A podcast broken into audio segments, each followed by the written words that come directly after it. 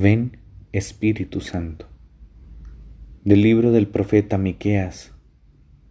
Esto dice el Señor: De ti, Belén de Efrata, pequeña entre las aldeas de Judá, de ti saldrá el jefe de Israel, cuyos orígenes se remontan a tiempos pasados, a los días más antiguos. Por eso, el Señor abandonará a Israel mientras no dé a luz la que ha de dar a luz. Entonces el resto de sus hermanos se unirá a los hijos de Israel. Él se levantará para pastorear a su pueblo con la fuerza y la majestad del Señor su Dios.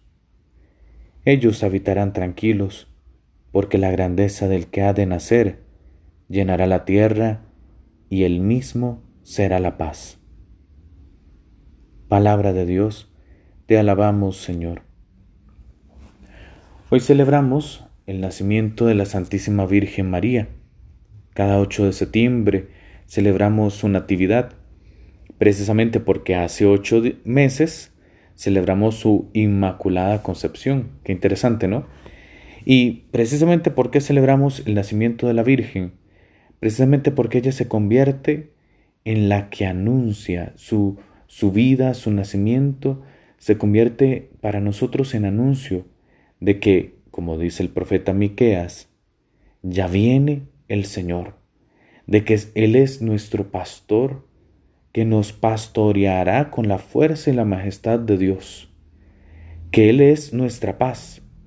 Y María por eso se convierte en reina y madre de la paz, en consoladora, porque ella nos da el consuelo de Dios que es Cristo Jesús.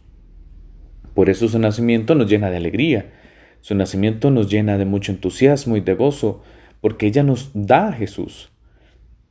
Él es el Hijo de Dios, Él es nuestro pastor, Él es nuestra paz. Su grandeza, dice Miqueas hoy, llenará toda la tierra. Pidámosle al Señor entonces y a la Santísima Virgen, alcánzanos a Jesús. Alcánzanos a, Dios mismo, el Emmanuel, el Dios que está con nosotros, como lo escucharemos precisamente en el Evangelio. Pidámosle a la Virgen, dame a Jesús, alcánzame a Jesús, tú que diste a luz al que tenía que nacer, al pastor de nuestros corazones. Gloria al Padre, y al Hijo, y al Espíritu Santo, como era en el principio, ahora y siempre, por los siglos de los siglos. Amén.